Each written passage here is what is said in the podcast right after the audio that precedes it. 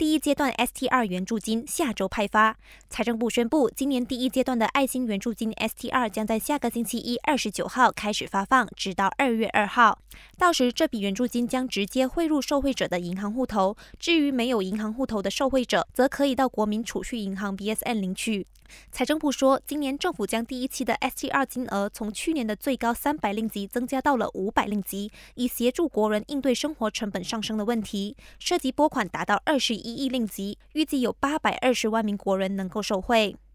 还有不到两个星期就要迎来农历新年了，为了让民众到时能顺利返乡，电脑验车中心 Bus Park 宣布，即日起直到二月八号将提供免费的车辆检查服务，以让私人车主通过检测设备识别车辆的安全水平。车主可以在早上八点到傍晚五点，直接以登门 walk in 的方式到全国各地的 Bus Park 机构进行车辆检查。但要注意，沙阿南、五级马卢里花园和巴西古当的 Bus Park 不包括在免费检查服务内。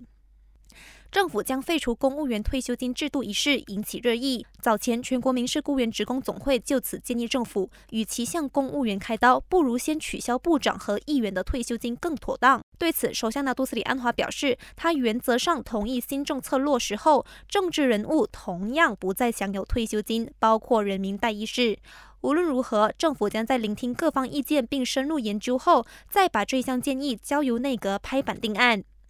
最后，旺朱乃迪证实受委为第八任沙拉越州元首，并受封为敦。他的任期即日起生效，为期四年。